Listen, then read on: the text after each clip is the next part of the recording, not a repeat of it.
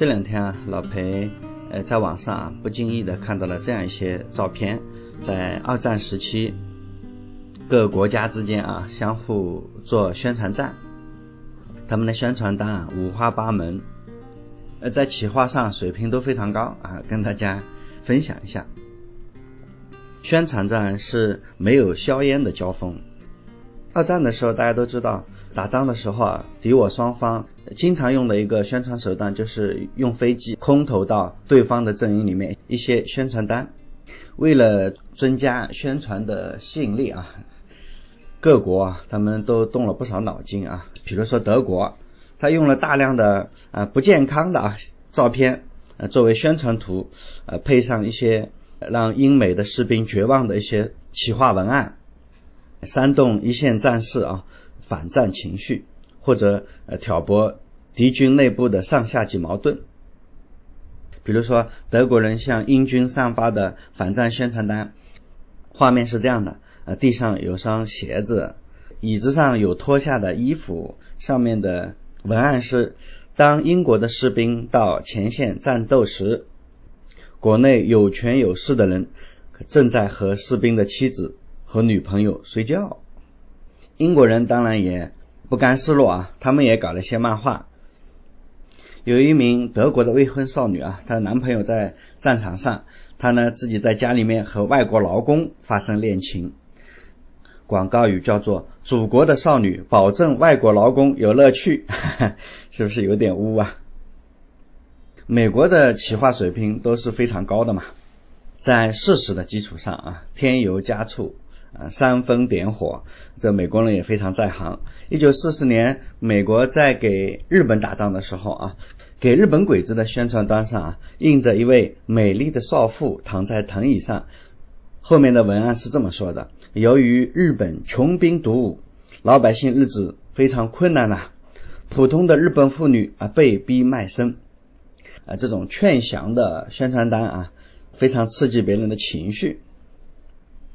美军给日本鬼子的宣传画中，从战争性质、道德正义、国际法律、解除顾虑、投降啊，像这些各种各样的方法啊，啊，通通的给一顿劝说。美国人的宣传战和美国的武器一样啊，强悍、精锐、精准。比如说，还有一张呃劝鬼子投降的宣传单，说不要自杀啦，生命很重要。接受盟军的保护，直到战争结束，你将会得到医护治疗和食物，你不会受到耻辱，也不会受到虐待。你看前线的日军啊，如果看到美国这样呃高明的宣传单，哎，会不会触动一下嘞？反思一下嘞？其实中国跟日本打仗的时候哈，中国的宣传也搞得蛮好的啊。复旦大学有个教授叫许金生。呃，去年写了一本书，叫《侵略与抵抗：传单上的抗日战争》。啊，这本书展示了很多啊，中日双方的啊，形形色色的传单啊、照片啊，当时的宣传战，从另外一个角度啊，还原了当时的战争的场景。古人说“攻心为上，攻城次之”，所谓的宣传战啊，在中国的传统兵略上就有着很重要的地位嘛。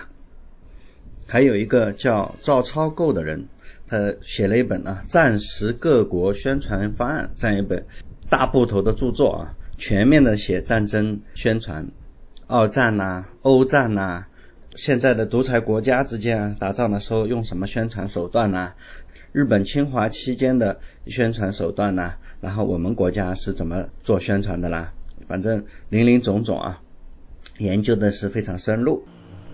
在二战末期，一九四四年的时候，美军攻打西西里岛，啊，意大利的西西里岛，美军炮轰意大利军队，但炮弹中啊，里面全是宣传单。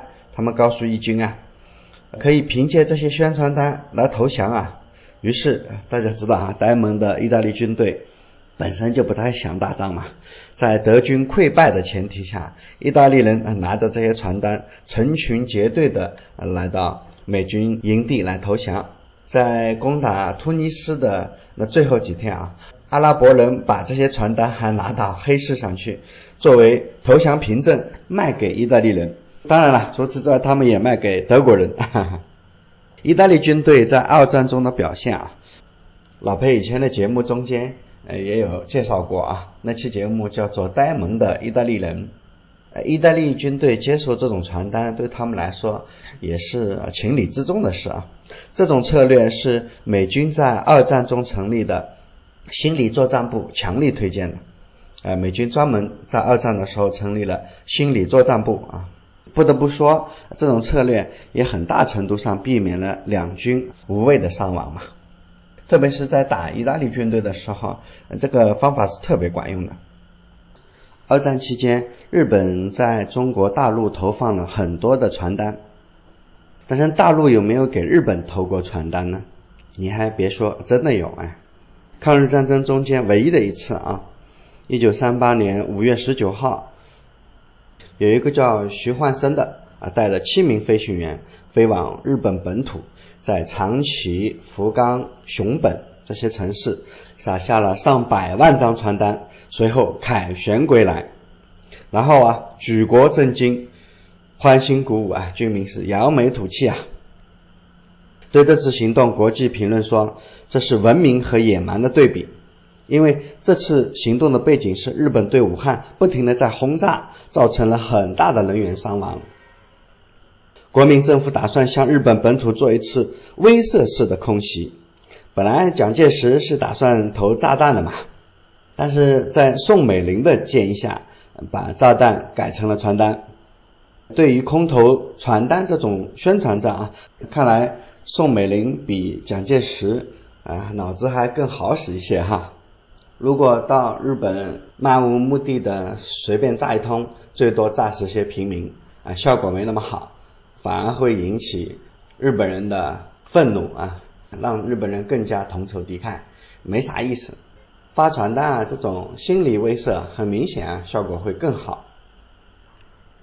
对于空投传单这种啊宣传战，其实很长一段时间里啊。空投传单这种事情啊，还是很被别人瞧不起的。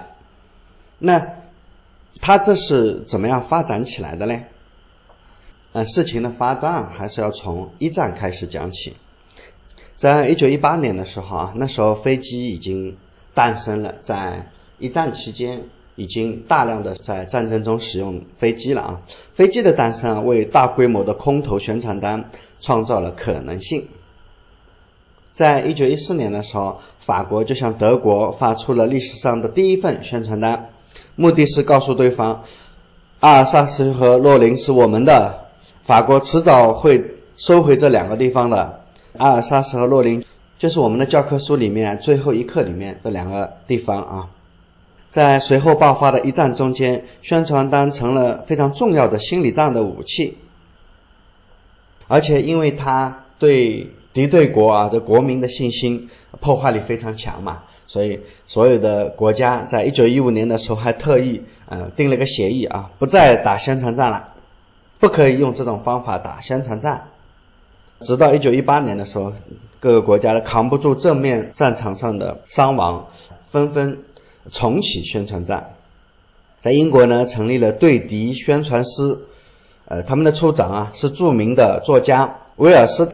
他在任期内啊，创作了许许多多著名的宣传内容啊，比如说，告向西前进的将士，在德军中间形成了一种浓厚的忧伤氛围。整个协约国在一战后期撒下了将近一千八百三十万份传单，在摧毁德军的士气上起到了巨大的作用。也就从那以后啊，战争宣传单啊就名正言顺的在战场上确立了它的地位。去年上映的电影《敦刻尔克》中间，影片的一开头啊，就是一个街头到处撒满了宣传单。如果有人还质疑宣传到底有没有这么神奇的作用呢？老裴给大家念一段告向西前进的将士中的一段话，也许能够直接回应这种质疑。将士们，再见吧！今天你是我们伙伴中的一个，和现在活着的一切东西的存在。你是木头、石头以及一切无生命之物的主人，可是你在向西线进军，凡是一切有生命的东西都在向你告别。这就是英国的威尔斯写的宣传单。在中国，老厦门人都知道啊，国民党军队到台湾之后，台湾对大陆的宣传可谓是海陆空并用。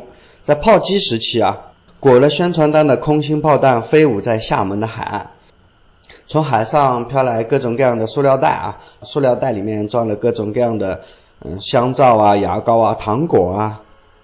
当然了，这些东西。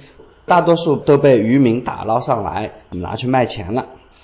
改革开放以前，特别是六十年代初饥荒时期，台湾还投来了糯米饭。不过随后随着大陆改革开放的进行，台湾的物资投放成为了过去时。随着经济的发展，在两岸的这场宣传斗争中，形势终于发生了逆转。在朝鲜战争中啊。美军也向中国志愿军投来了很多的宣传单，不过美军啊投来的宣传单，呃，他忽略了一个很大的问题啊。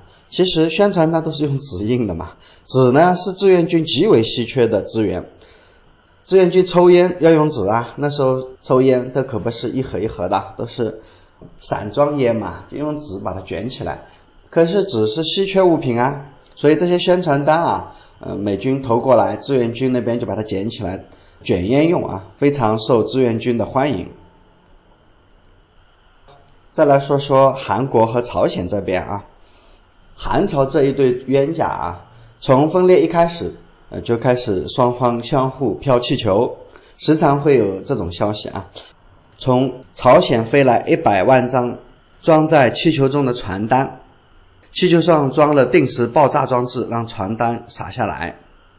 呃，当然了，相比朝鲜啊，韩国啊他们的办法就更加慷慨一些。他们在飞往朝鲜的气球中间还经常加一些什么东西呢？